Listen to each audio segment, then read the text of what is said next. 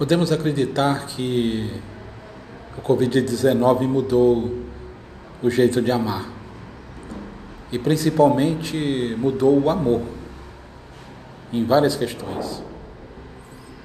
Muitas oposições se lançaram, vieram à tona, muitas separações ocorreram, muitos distanciamentos, muitos casamentos, namoros, noivados, relacionamentos deteriorados, não suportaram o Covid-19.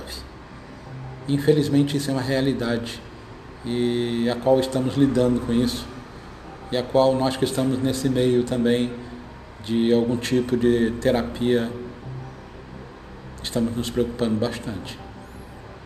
Porque muitas guerras sobraram.